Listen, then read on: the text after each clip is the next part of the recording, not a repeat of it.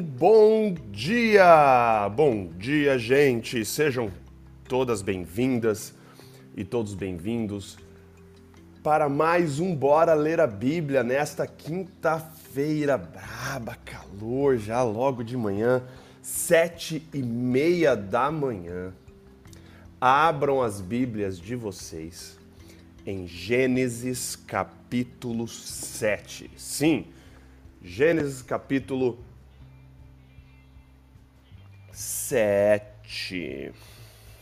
Já vão se acomodando, vão pegando as Bíblias de vocês, já vão pegando suas canetas, seus marca-textos, já vão pegando a Bíblia, já se acomodem, que dentro de instantes nós iremos ler e estudar Gênesis capítulo 7.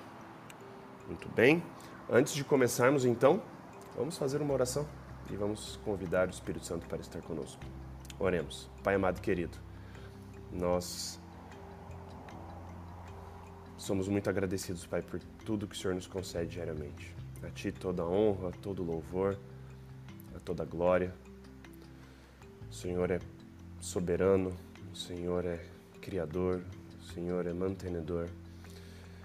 E agradecemos porque do alto do seu trono, Pai, o Senhor olha para nós.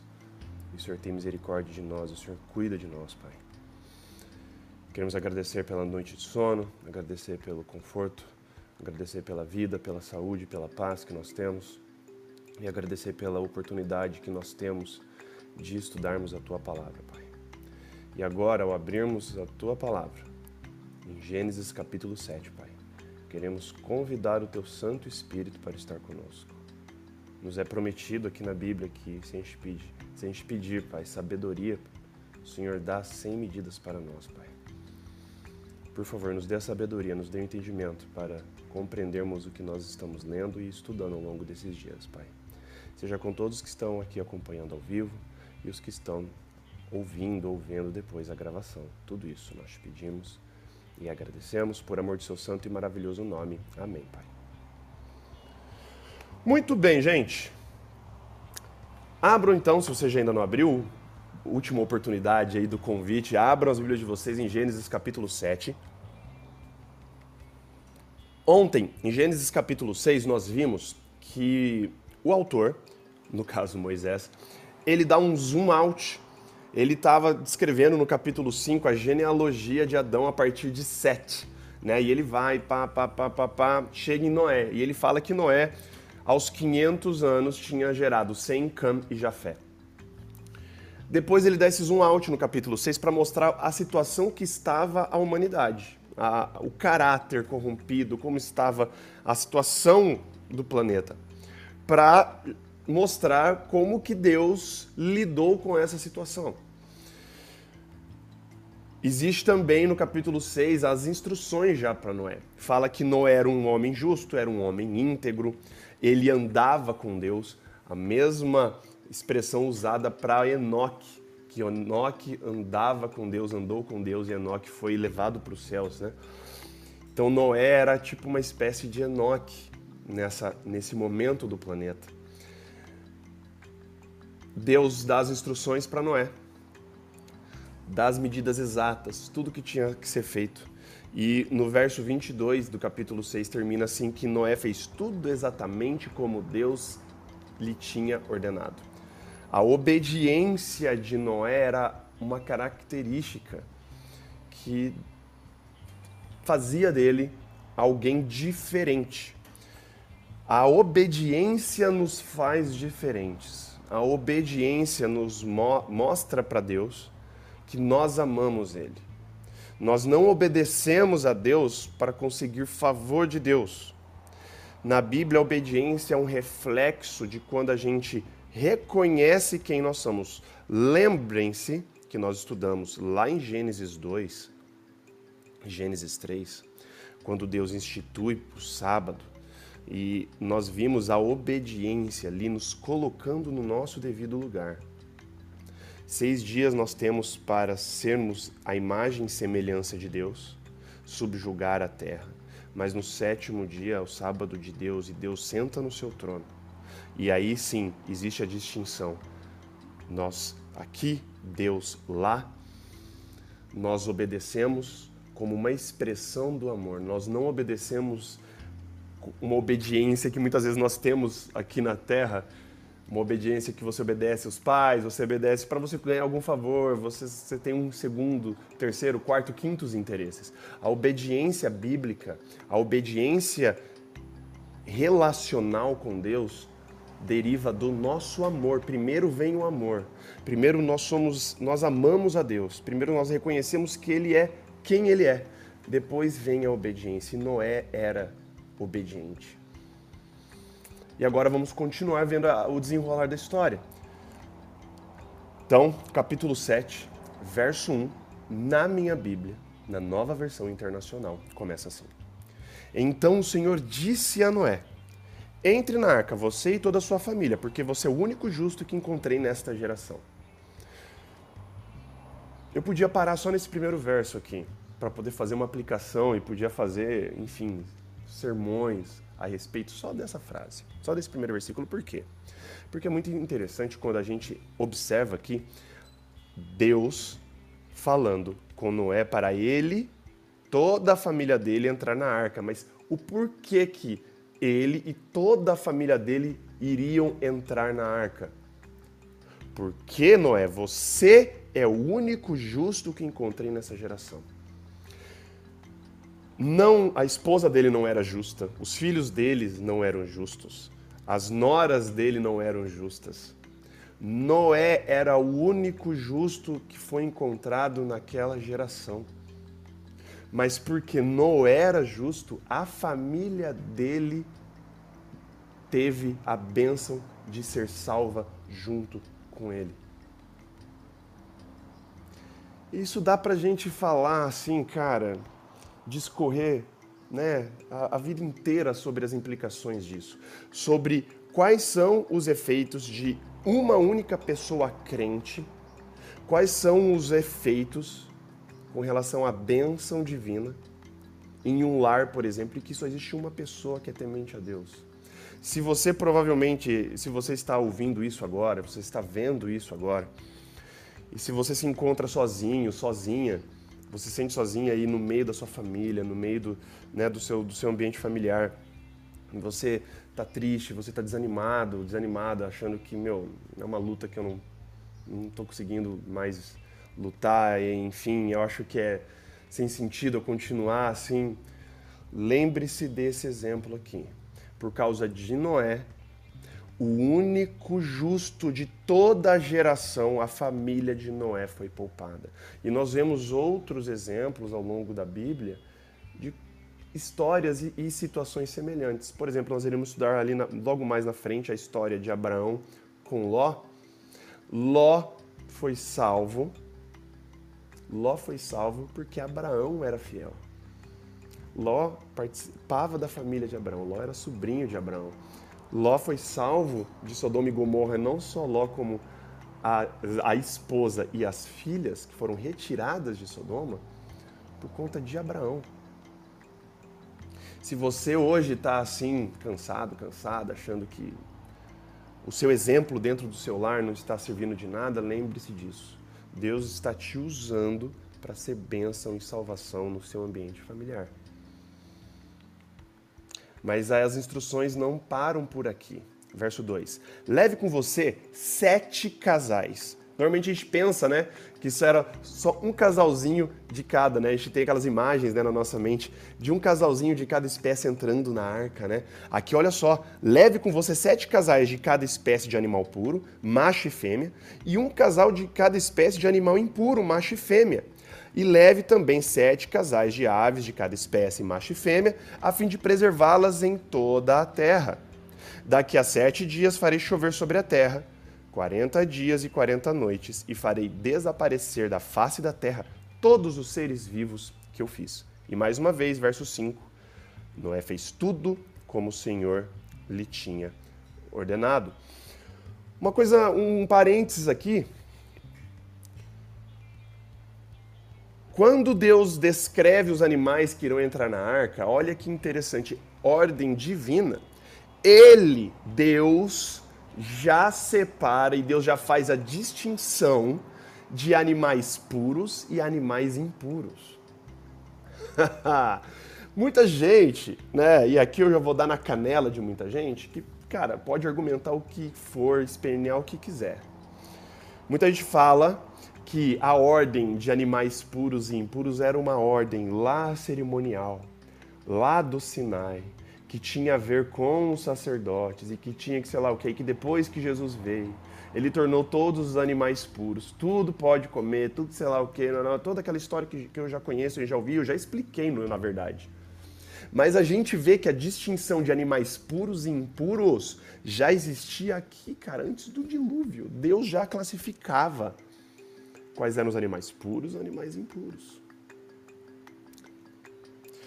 Continuando, e olha só, verso 6: Noé tinha 600 anos de idade quando as águas do dilúvio vieram sobre a terra. Noé, seus filhos, sua mulher e as mulheres de seus filhos entraram na arca por causa das águas do dilúvio. Casais de animais grandes, puros e impuros, de aves e de todos os animais pequenos que se movem rente ao chão, vieram a Noé e entraram na arca, como Deus tinha ordenado a Noé. Nós vemos aqui os animais vindo agora de uma forma sobrenatural. Os animais simplesmente vão. Deus ordena os animais, os animais vão nos parizinhos, conforme Deus tinha ordenado. Noé só teve o trabalho de abrir a porta e deixar os animais entrarem. Entra aí, galera. Verso 10: Depois dos sete dias, as águas do dilúvio vieram sobre a terra. No, no dia em que Noé completou seis, aqui é a primeira data, assim, precisa do dilúvio. No dia em que Noé completou 600 anos, um mês e 17 dias, Nesse mesmo dia, todas as fontes das grandes profundezas jorraram, e as comportas do céu se abriram. E a chuva caiu sobre a terra 40 dias e 40 noites. E aqui a gente tem a descrição que a gente normalmente a gente associa o dilúvio somente à chuva, mas aqui fala que as, as fontes das grandes profundezas jorraram, ou seja, veio água de baixo e água de cima, não veio só chuva grandes reservas de água, que nós sabemos que existem em número, hoje, lençóis freáticos e tudo mais, naquela época, imagina, abrem-se essas comportas das profundezas, então jorra, explode água de baixo para cima e de cima para baixo e vira aquele rebuliço todo. E a chuva caiu 40 dias e 40 noites. Naquele mesmo dia, verso 13, Noé e seus filhos, Sem, Cam e Jafé, com sua mulher e com as mulheres de seus três filhos, entraram na arca. Com eles entraram todos os animais de acordo com suas espécies, todos os animais selvagens, todos os rebanhos domésticos, todos os demais seres vivos que se movem rente ao chão e todas as criaturas que têm asas, todas as aves e todos os outros animais que voam. Casais de todas as criaturas que tinham fôlego de vida vieram e a Noé e entraram na arca. Os animais que entraram foram um macho e uma fêmea de cada ser vivo, conforme Deus ordenara a Noé. Interessante aqui que aqui já existe também, já existia classificação de animais domésticos, rebanhos domésticos e animais selvagens, já existia, já existia. Desde a criação, na verdade, né, já vê né, essas distinções. Isso é interessante quando a gente analisa e para para pensar. E uma coisa muito legal no final do verso 16. Então, o Senhor fechou a porta. A iniciativa, a, a, a atividade aqui é divina, completamente divina tudo é divino. Toda a, a, a ação é coordenada por Deus. O ser humano só obedece. Não é constrói, não é constrói. Não é entra na arca, não é entra na arca. Animais, entrem na arca. Os animais obedecem, entra na arca. Agora a hora de fechar a porta, não é Noé que vai lá e dá umas marteladinhas na porta e, te, e passa um, um veda-rosca, um, um pichezinho lá para vedar a porta. Não. É o Senhor que fecha a porta. Verso 17: 40 dias durou o dilúvio, e as águas aumentaram e elevaram a arca acima da terra. E a arca flut... ah, e as águas prevaleceram, verso 18, aumentando muito sobre a terra, e a arca flutuava na superfície das águas. E a, e A arca flutuava sobre a superfície das águas. Isso lembra alguma coisa? Um paralelozinho aqui? Lembra que na, lá no comecinho, Gênesis 1, 1, Gênesis 1, 1, fala que o Espírito de Deus pairava sobre as águas. E aqui agora é a arca que flutuava sobre a superfície das águas. Aqui existe um cenário de pré-criação de volta. A terra volta ao estado que ao estágio que ela estava antes da criação, sem forma e vazia, ou seja, tohu vabohu, que eu já expliquei essa expressão em hebraico significa desolada, vazia, sem propósito. Só que agora, ao invés do Espírito de Deus pairar e flutuar sobre as águas, agora é a arca que flutua e paira sobre as águas. Voltamos agora então a um estágio de pré-criação, em que as águas de novo cobrem toda a face do abismo. Tudo está coberto por água, porém existe uma, um barquinho, existe uma, uma, um, uma família ali que foi salva por conta de Noé. Verso 19: As águas dominavam cada vez mais a terra, e foram cobertas todas as altas montanhas debaixo do céu. As águas subiram até quase sete metros acima das montanhas mais altas que tinham naquela época.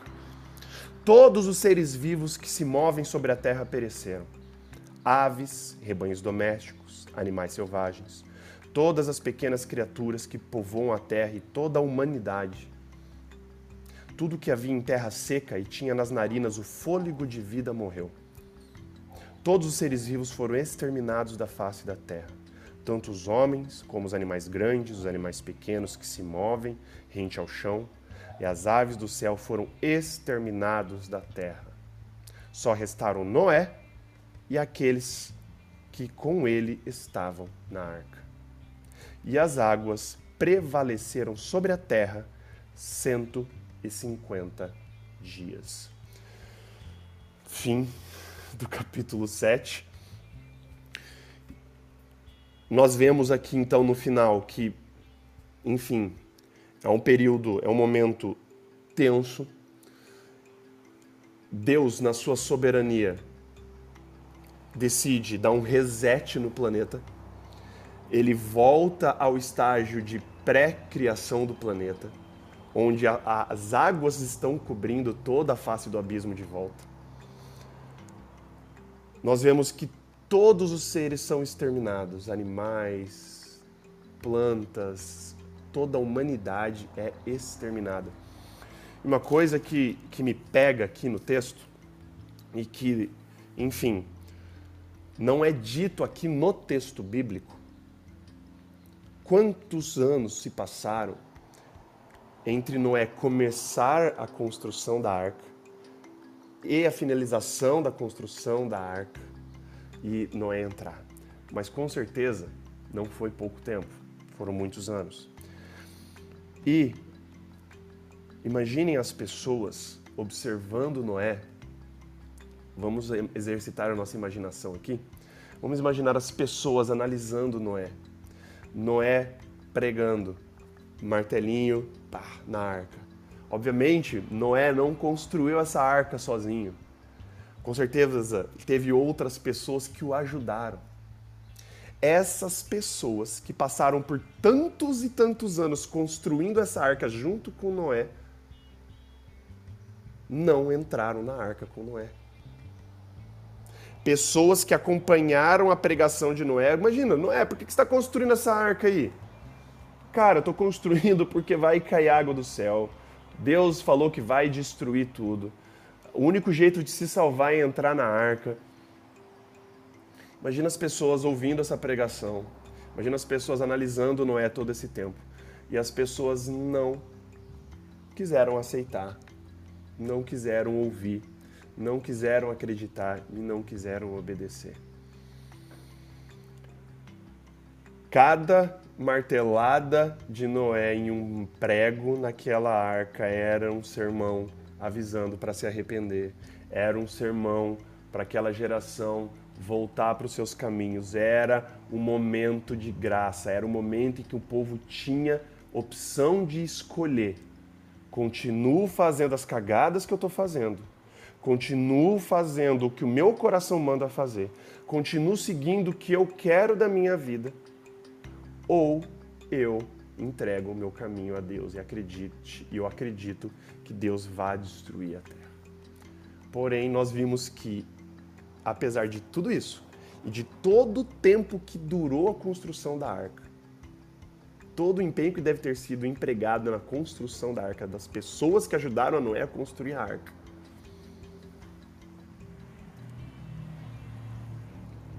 não deu bom para essas pessoas.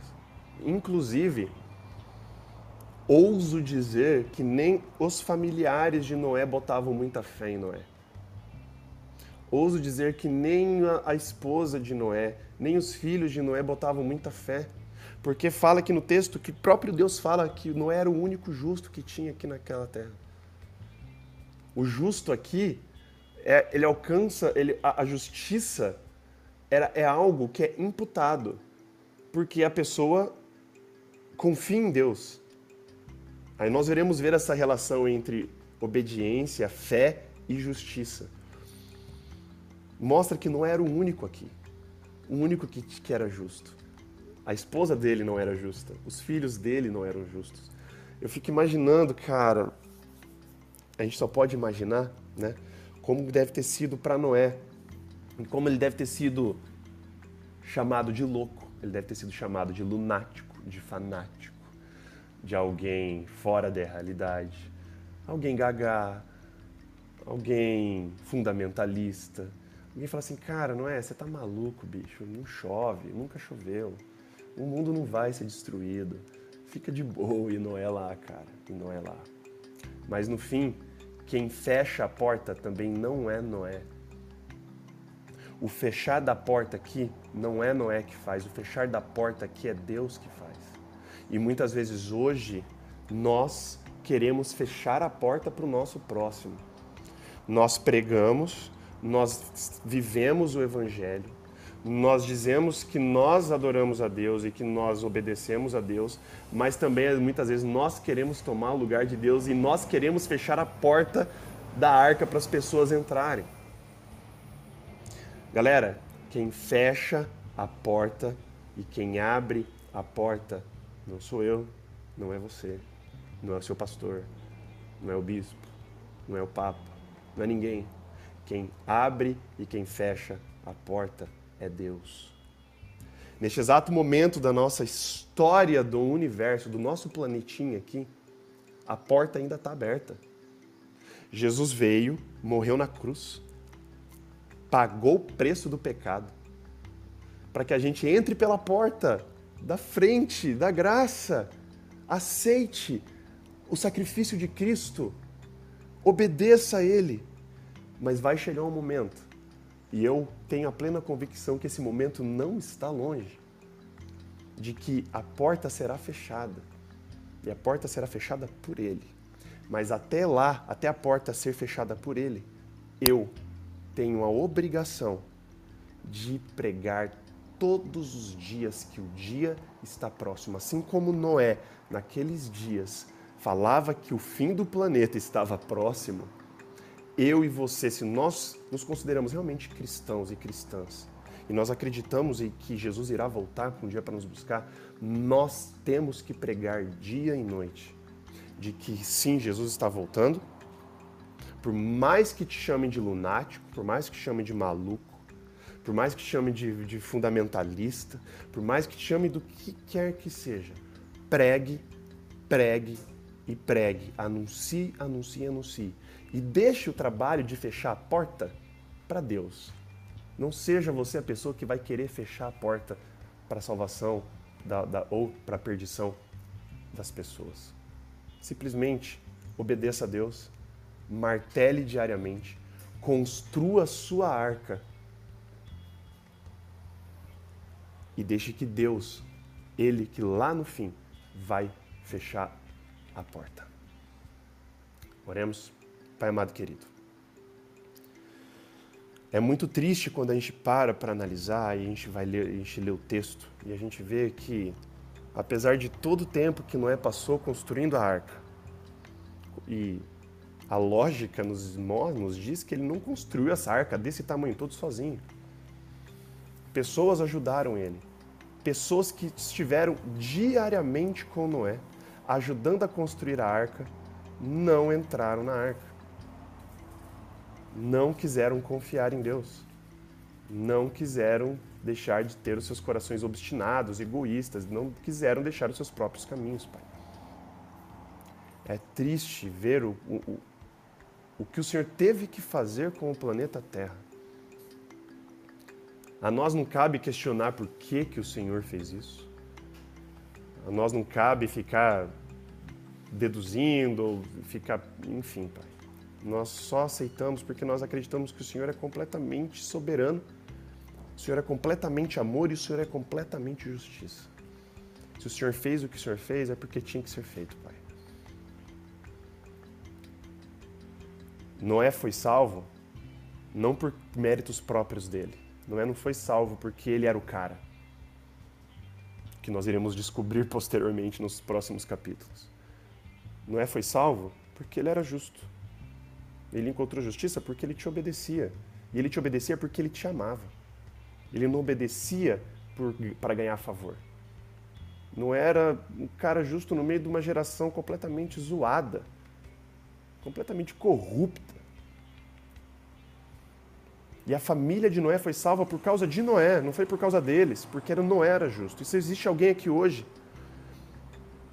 que, pai, está cansado, está cansada, que acha que a batalha está perdida, é a única pessoa na família que está seguindo os seus caminhos, conforte o coração dessa pessoa, pai. Que ela encontre alento e esperança nessa história de Noé. Que por causa de Noé, e da fé de Noé, a família dele foi salva. Talvez, Pai, por causa de, da nossa fé, lá no fim, a nossa família também seja salva. O que nós não podemos fazer, Pai, é desistir de Ti. O que nós não podemos fazer é desistir de Te obedecer, Pai. Transforma o nosso coração, Pai, para que a nossa obediência seja motivada por amor e não que a nossa obediência seja motivada para ganhar favor de qualquer coisa, Pai.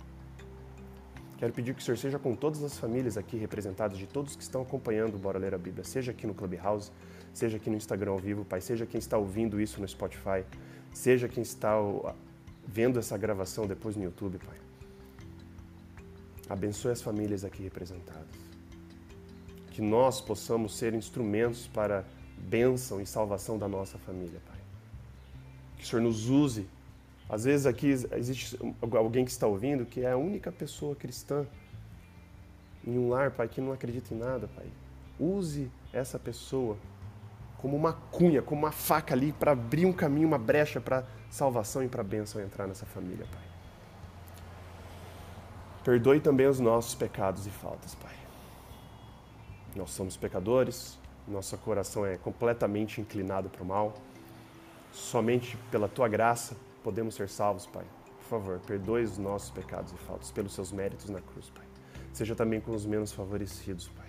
Seja com os que estão em situação de rua, seja com os que estão passando fome, sede, seja as pessoas que estão perdendo seus lares por tragédias de enchente, deslizamento, terremotos, vulcão, tsunami, pessoas que estão tendo que abandonar seus países, refugiados de guerra refugiados políticos, refugiados que estão tendo que fugir por causa de perseguição religiosa. Pai, seja com esses menores do reino. E o Senhor disse que se nós fizermos o bem a qualquer desses pequenos, nós estaremos fazendo o bem a Ti, Pai. Que o Senhor nos apresente esses menores, Pai. Que possamos amar o próximo como o Senhor nos amou, Pai. Que possamos exercer o cristianismo. Que nós possamos colocar esse cristianismo em prática, Pai. Nos dê um ótimo dia, com suas bênçãos e com a sua proteção. Tudo isso nós pedimos e agradecemos por amor de seu santo e maravilhoso nome, Pai. Amém. Valeu, gente! Queria agradecer a presença de todos vocês, queria agradecer aqui a, a paciência. E se é a primeira vez que você está vendo, se é a primeira vez que você está ouvindo Bora Ler a Bíblia, ou vendo Bora Ler a Bíblia, saiba que nós fazemos isso todos os dias. de segunda a sexta-feira, das sete e meia às oito da manhã. Sábados, domingos e feriados, das oito e meia às nove da manhã. Todos os dias lendo um capítulo da Bíblia por vez. Então, se for do seu interesse, se for a primeira vez que você está aqui no Clubhouse, me adiciona como seu contato, ativa o sino de notificações do meu perfil aqui. Toda vez que eu iniciar a sala no Clubhouse, você vai ser notificado ou notificada. A mesma coisa aqui no Instagram. Ativa o sino de notificações do meu perfil aqui no Instagram. Toda vez que eu começar a live, você será notificado. Tem lá a opção me notificar toda vez. E se você conhece alguém que você sabe que, pô, essa pessoa acho que seria legal estudar a palavra juntamente aqui com o pastor Gustavo, de uma forma sistemática, dessa forma sistemática como nós estamos indo, capítulo a capítulo, indica o Bora Ler a Bíblia para essa pessoa, compartilha meu contato no Clubhouse, compartilha o meu contato aqui no Instagram, compartilha o nosso podcast lá no, no Spotify, compartilha o canal no YouTube. Nós temos esses canais aí para agora não ter mais desculpa. E o objetivo aqui do Clubhouse é esse: é estimular o hábito da leitura diária da palavra de Deus. Beleza, gente? Então, um beijo, abraço para vocês e até amanhã com o Bora Ler a Bíblia, agora Gênesis capítulo 8. Um beijo, um abraço, valeus e falou!